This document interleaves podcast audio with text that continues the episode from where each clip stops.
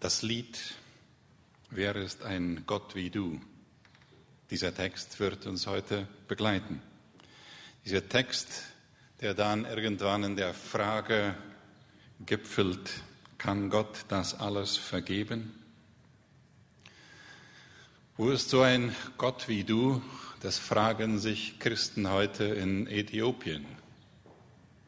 Aufstände, Revolution, Krieg, es fragen sich Leute in Armenien, wo ist ein Gott wie du? Viele dieser Leute, die vertrieben werden aus ihren Häusern, gewalttätig, sind Nachfolger Christi. Sie glauben an Gott. Wo ist so ein Gott wie du? Wer ist so ein Gott wie du?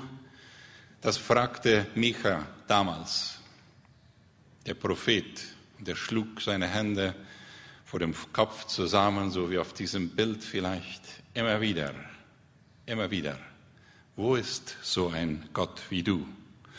Wo ist so ein Gott wie du, der in den Flüchtlingslagern von Italien oder in dem Wald durcheinander der USA so viel Not bereitet, so viel Schmerzen? Wo ist so ein Gott wie du? Das ist der Text. Wer ist so ein Gott oder wo ist so ein Gott? Beides könnte man übersetzen, so wie du. Du vergibst denen, die von deinem Volk übrig geblieben sind. Du verzeihst ihnen ihre Schuld. Du bleibst nicht für immer zornig, denn du liebst es, gnädig zu sein. Ja, der Herr wird wieder Erbarmen mit uns haben und er wird unsere Schuld auslöschen. Er wirft unsere Sünden ins tiefste Meer. Herr, du wirst uns, die Nachkommen Abrahams und Jakobs, deine Treue und Gnade erweisen, wie du es einst unseren Vorfahren geschworen hast. Wo ist so ein Gott wie du? Das war die Frage von Micha mit einer Antwort. Vor etwa 2700 Jahren es war eine Zeit, so wie aus der Zeitung gedruckt heute. Eine Zeit der Unruhen. Eine Zeit, in der der größere Teil der führenden und wohlhabenden Juden und Israeliten nach Babylon in die, in die, in die Gefangenschaft deportiert wurden. Eine Gruppe war zurückgeblieben, nicht sehr viel.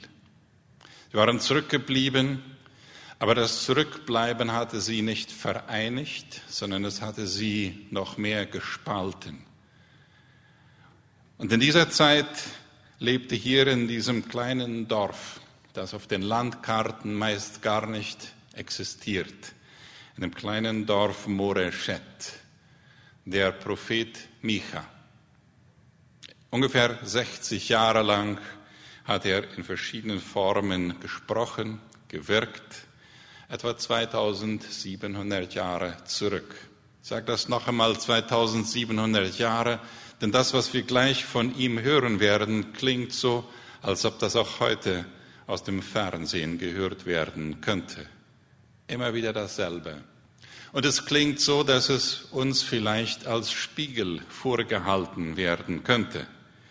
Dieser Text, dieses Buch, das mit diesem Vers beginnt, von dem Propheten Micha, in diesem Buch sind die Botschaften aufgeschrieben, die Micha aus Moreshet vom Herrn empfing. Darin offenbarte ihm Gott, was mit Samarien und Jerusalem geschehen würde. Ein prophetisches Wort.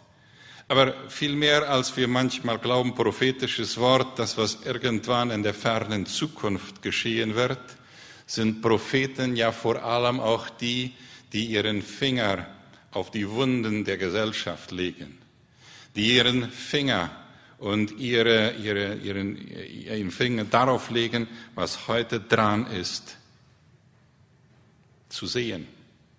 Die nächsten sechs Texte sind ausgewählte Texte aus diesen sieben Kapiteln, die uns auf dieses hier hinweisen, was Micha sagen möchte und wo dann am Schluss dieser Text steht, ganz am Schluss, den habe ich eben gelesen hier.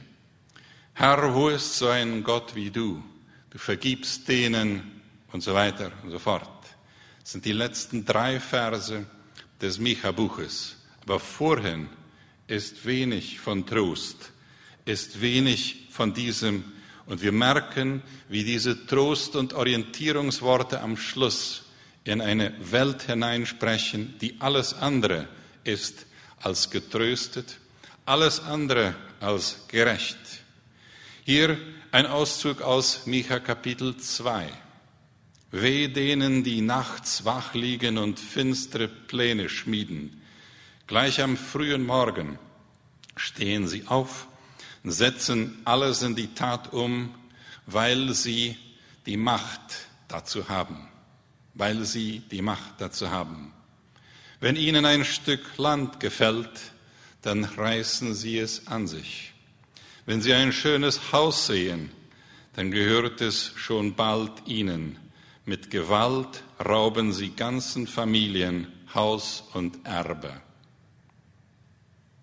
Das könnte auch in einer Zeitung bei uns heute stehen. Es hält uns als Gesellschaft den Spiegel vor. Wenn Micha hier einige Verse später sagt, mein Volk lehnt sich gegen dich auf, gegen mich, gegen Gott auf. Das sind Worte Gottes. Wenn jemand nichts ahnend an euch vorbeikommt, plündert ihr ihn aus. Heute nennen wir das Motochoros, ja? So ungefähr. Oder ähnliche. Rateros.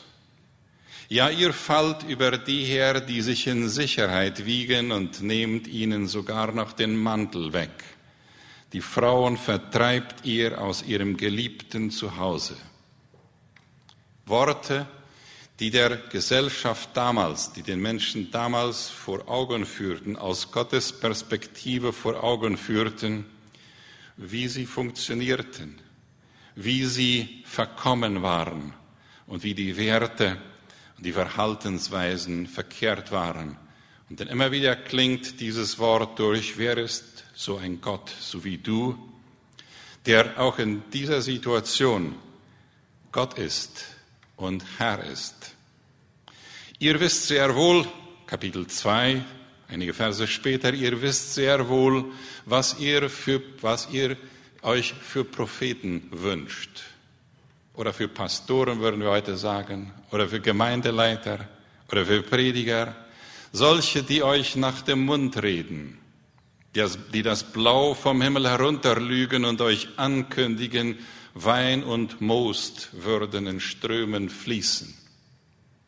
Vor kurzer Zeit organisierte SEMTA eine Konferenz über Wohlstandsevangelium. Das passt hier rein. Propheten, so wie ihr sie euch wünscht, die euch zum Mund reden, die das Blau vom Himmel herunterlügen und euch ankündigen, Wein und Most, das waren Symbole für Reichtum, für Wohlergehen, für Genuss, würden in Strömen fließen für euch. Immer wieder und immer wieder. Das wünscht ihr euch. Und dann ein Wort, das ist einige Kapitel später, ein Kapitel später, dann hört her, ihr führenden Männer Israels, ihr Nachkommen Jakob, ihr verabscheut das Recht, ihr setzt euch bedenkenlos darüber hinweg, ihr baut Jerusalem aus und geht dabei über Leichen, eure Häuser sind auf Unrecht gegründet, eins nach dem anderen. Eine Botschaft von Gott, eine Botschaft, die durch den Propheten Micha an die Leute gebracht wird, damit sie sehen, wie Gott sie sieht, damit sie sehen, wie Gott sie beurteilt. Die Richter sind bestechlich, die Priester lassen sich für jeden Rat gut bezahlen und die Propheten schlagen Geld aus ihrer Wahrsagerei. So als ob es nie aufhört. Eins nach dem anderen. Doch alle berufen sich auf den Herrn und behaupten, der Herr ist mitten unter uns. Uns kann nichts passieren. Und ein letzter Text zu dieser Auswahl von Texten über die Beschreibung über diesen Spiegel, den der Prophet der Gesellschaft vorhält und wo er sagt, schaut hinein in diesen Spiegel. Seid ihr das? Und wenn ihr das seid, aber hier noch das Letzte, sie haben alle nur Böses im Sinn. Darin sind sie wahre Meister. Die führenden Männer lassen sich bestechen, die Richter sind käuflich und die Mächtigen entscheiden aus reiner Willkür. So arbeiten sie alle Hand in Hand. Und es funktioniert gut. Die Gesellschaft läuft gut für einige wenige.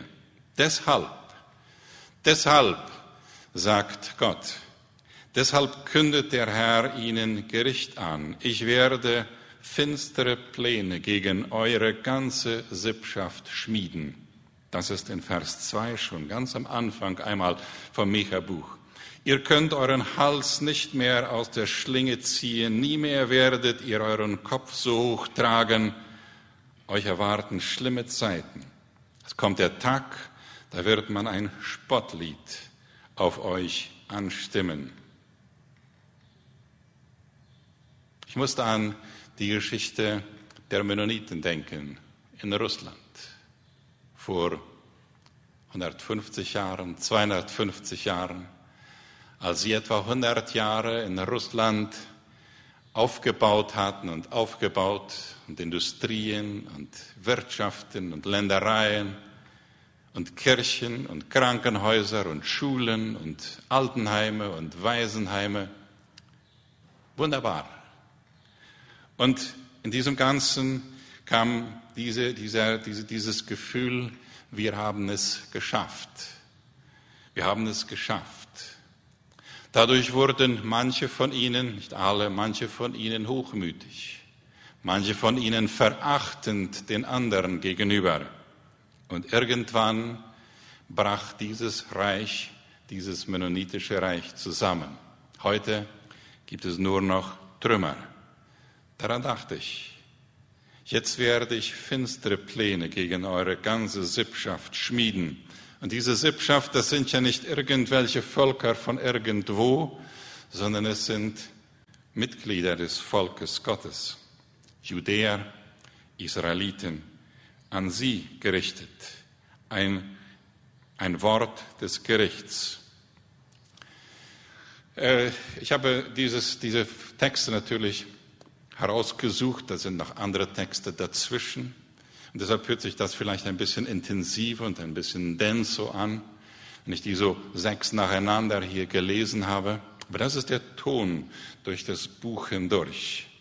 Was uns mich zu der Frage brachte, als ich dieses gelesen und nochmal gelesen und dann im Lichte von Paraguay gelesen habe und im Lichte von der Welt, wo wir die Nachrichten hören, ist da noch eine Hoffnung?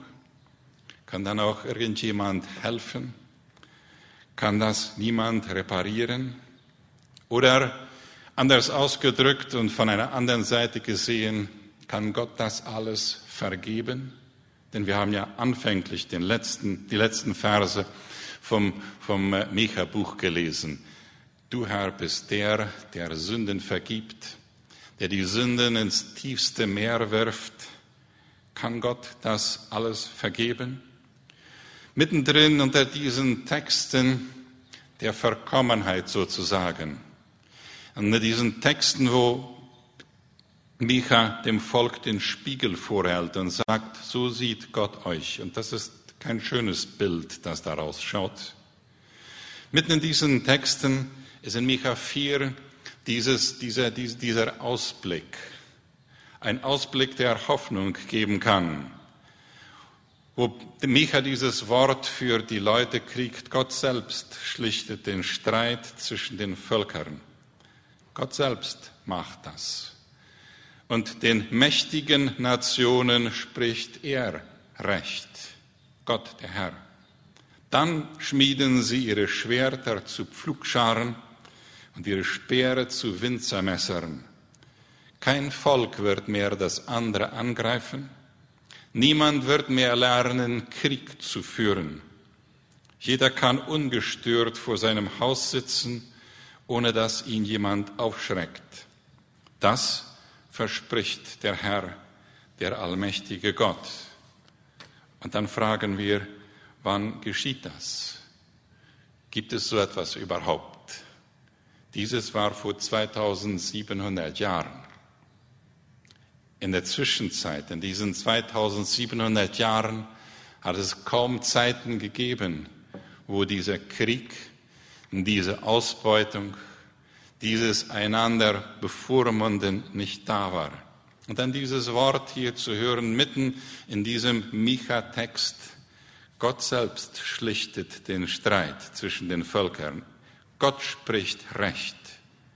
Und dann werden sich Menschenherzen und Menschenverhalten äh, verändern. Dann werden sich Schwerter zu Pflugscharen, Kampfinstrumente zu Produktionsinstrumenten umwandeln, Speere zu Winzermessern.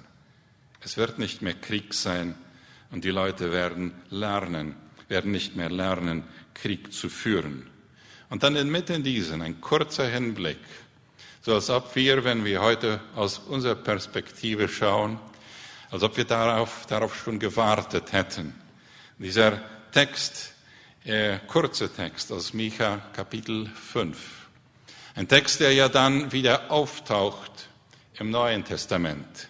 Bethlehem, du bist zwar eine der kleinsten Städte in Juda, doch aus dir kommt der Mann, der das Volk Israel in meinem Namen führen wird. Sein Ursprung liegt weit zurück in fernster Vergangenheit. Ein sehr klarer prophetischer Hinweis auf Jesus.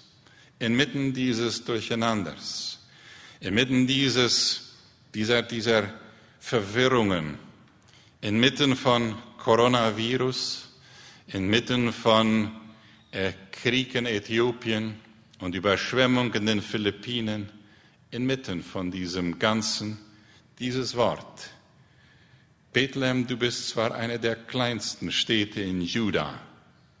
Es ist nicht aus den großen Städten. Es ist nicht aus den Machtmetropolen. Es ist nicht aus den reichen Ländern, wo die Hoffnung kommt. Denn all diese vergehen, so wie das römische Reich verging und das griechische und das ägyptische und so weiter. Du bist zwar eine der kleinsten Städte, der unbedeutendsten. Aus dir kommt der Mann, dieser verheißene Messias, der das Volk Israel in meinem Namen führen wird. Und heute würden wir, und das ist ja in anderen prophetischen Worten dann auch gesagt, der dann dieses erweitern wird auf viele anderen Völker, über das Volk Israel hinaus. Sein Ursprung liegt weit zurück. Schöpfung in Gott selbst, ein Ursprung, der Ursprung, der in Gott selbst begründet ist. Ein Hinweis auf diesen Erlöser inmitten, inmitten von diesem ganzen Durcheinander. Inmitten von diesem ganzen Durcheinander, wo hm, Micha dann auch sagt, nein, der Herr hat euch doch längst gesagt, was gut ist. Und es sind hier in diesem Micha-Buch wenig Texte, die sagen, was wir tun sollen. Ganz wenig. Was hier, wovon das, Micha, das Buch Micha in seinen sieben Kapiteln voll ist, ist dieser Spiegel, der den Leuten vorgehalten wird. Davon haben wir uns sechs Botschaften, sechs Texte hier gelesen. Und andererseits das, was Gott tut und dann der Ausblick am Schluss, wie Gott ein Gott der Hoffnung und der Vergebung und so weiter ist. Aber hier im sechsten Kapitel, im achten Vers, ist ein genauer Hinweis. Was ist das, was der Herr von uns erwartet? Der Herr hat euch doch längst gesagt, was gut ist und was er von euch fordert. Das Recht zu üben, Güte zu lieben und bescheiden mit deinem Gott, mit eurem Gott zu gehen. Drei Dinge. Das Recht oder die Gerechtigkeit, Justitia, das Recht zu üben. Nicht darüber zu reden, das auch, aber es zu praktizieren und damit das umzuändern, wovon ja ein großer Teil vom Micha-Buch spricht, von Ungerechtigkeit, von Ausbeutung und so weiter. Die Güte zu lieben, die Güte zu lieben, die Güte zu praktizieren und bescheiden mit deinem Gott zu gehen oder in Demut mit deinem Gott zu gehen. Aber hier steht ja das, und das ist dieses hm, bemerkenswerte Nein hier am Anfang. Worauf ist dieses Nein eine Antwort? Und ich lese hier aus den Versen, zwei Verse vorher. Das Volk fragt, dies ist Micha 6, Kapitel 6, Vers 6 und weiter, das Volk fragt, wie können wir denn dem Herrn begegnen, diesem großen und erhabenen Gott? Sollen wir einjährige Rinder als Opfer für ihn verbrennen, wenn wir ihn anbeten wollen? Hat er Gefallen daran, wenn wir ihm, Tausend, Tausende von Schafböcken und ganze Ströme von Olivenöl darbringen? Oder sollen wir ihm sogar unsere ältesten Söhne opfern, um unsere Schuld wieder gut zu machen? Denn Schuld ist viel da. Das sind die Fragen, die die Leute haben. Wie sollen wir Gottesdienst führen? Wie sollen wir Kirche, Gemeinde gestalten? Wie sollen wir anbeten? Welche Art Lieder sollen wir singen? Welche Art Opfer sollen wir bringen? Wie groß oder wie klein ist der Zehnte? Und all diese Fragen, die ja hiermit verbunden sind, kennen wir ja manchmal. Wann ist es genug? Was können wir tun? Und daraufhin dieses entschiedene Nein in Vers 8. Der Herr hat euch doch längst gesagt, was gut ist und was der Herr von euch fordert. Das Recht zu üben, Güte zu lieben, bescheiden mit eurem Gott zu gehen. Sind Gottesdienste daher überflüssig? Nein. Sind Opfer daher überflüssig? Nein. Sind ist Gesang und Musik überflüssig? Natürlich nicht. Nur wenn das alles gemacht wird, ohne dass das, was hier in Vers 8 steht, da ist, wenn das alles gemacht wird in den Gottesdiensten, ohne dass das, was wir im Spiegel vorher gesehen haben, korrigiert wird, dann steht ein großes Nein da. Und dann hören wir am Schluss neu diese Botschaft. Und das ist eine Botschaft, die ja nicht nur dann gültig ist, wenn wir okay sind, wenn wir dann ganz alles ausgefüllt oder ausgeführt haben, so wie Gott es möchte, sondern es ist gerade eine Botschaft für die, die immer wieder versagen, die immer wieder neidisch sind auf das schöne Haus des anderen, die immer wieder, immer wieder, immer wieder, wir haben ja die Texte gelesen, und wir sehen, ich sehe mich darin und bestimmt du auch. Wo ist so ein Gott wie du, der trotz allem nicht aufgibt mit uns? Du vergibst denen, die von deinem Volk übrig geblieben sind. Du verzeihst ihnen ihre Schuld. Du bleibst nicht für immer zornig. Manchmal ist er zornig, so wie Eltern, die ihre Kinder lieben. Denn du liebst es, gnädig zu sein. Schöne Formulierung, nicht wahr? Du liebst es, gnädig zu sein. Der Herr wird wieder Erbarmen mit uns haben, unsere Schuld auslöschen. Er wird, er wirft unsere Sünden ins tiefste Meer. Herr, du wirst uns, den Nachkommen von Abraham und Jakob und Menno Simons und Jakob Friesen und all den anderen, Du wirst uns Treue erweisen und Gnade erweisen, so wie du es einst unseren Vorfahren versprochen oder geschworen hast. Das ist die Botschaft der Hoffnung inmitten von diesem Durcheinander. Bestimmt habt ihr es erlebt, wenn ihr ein bisschen so seid wie ich, dass bei dem vielen Nachrichten schauen manchmal ähm, die Frustration groß wird. Ist da noch irgendetwas Gutes? Denn die guten Nachrichten schaffen es ja oft nicht bis zum Fernsehen. Selten, aber seltener.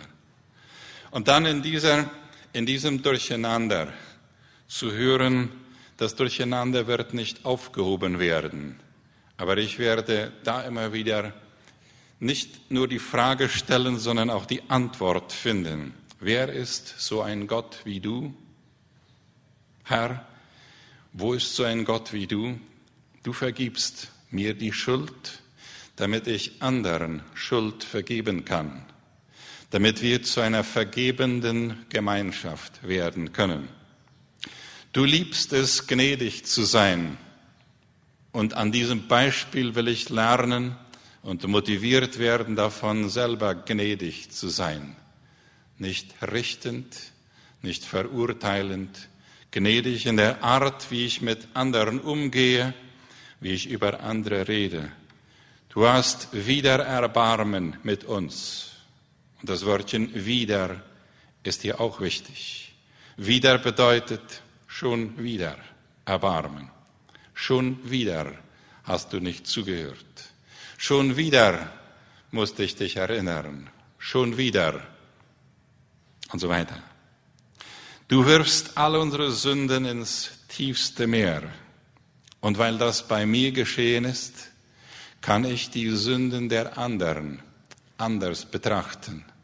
Nein, nicht die Sünde gutheißen, aber die Sünde vergeben und in dieser Vergebung darauf hoffen, dass Vergebung neues Verhalten, neue Hoffnung, neues Leben bringt.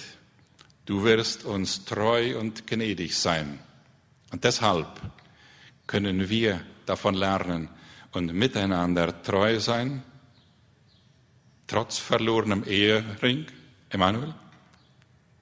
Einander treu sein, einander gnädig sein, so wie du es unseren Vorfahren versprochen hast, so wie wir es gelernt haben, oft von unseren Eltern, so wie wir es immer wieder praktizieren wollen. Das ist die Geschichte. Das ist die Geschichte des Volkes Gottes. Das ist unsere Geschichte. Eine Geschichte mit einer Vermischung von Dingen, wenn wir sie im Spiegel sehen, uns im Spiegel sehen, dann schämen wir uns manchmal. Aber damit hört ja dieser Text gerade nicht auf. Denn dieser Text, das Micha-Buch, trotz allem, hört ja mit diesem hier auf. Wer ist ein Gott wie du? Wunderbar. Du vergibst denen, die von deinem Volk übrig geblieben sind, trotz allem.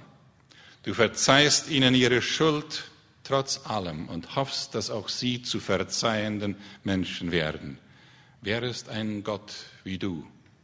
Eine Botschaft, die uns begleiten kann in dieser Woche, die uns helfen kann, in diesen Spiegel zu schauen und nicht zu verzweifeln, sondern zu wissen, dass dieser Gott der ist, der hier auf diesem Text, in diesem Text dargestellt und ermutigend verkündigt wird. Ja, Herr, wer ist so ein Gott wie du, der die Sünden vergibt, der die Schuld vergibt, der du nicht immer zornig bleibst, ob zwar du Grund hättest, denn du liebst es, gnädig zu sein. Vater im diesen Vater möchten wir verehren, diesem Vater möchten wir uns anvertrauen diesem Vater möchten, diesem Vater möchten wir folgen und von ihm lernen. Dieser Gott, der uns hilft, das Rechte zu tun, demütig zu leben und Güte zu lieben. Wenn wir heute hier diese Botschaft gehört haben, dann gehen wir nach Hause und sie wird uns begleiten und sie wird uns verändern und sie wird uns dir ähnlicher machen, Herr Jesus. Dafür danken wir. In diesem Sinne geht im Segen Gottes, damit ihr für andere ein Segen sein könnt. In Jesu Namen. Amen. Gott mit euch.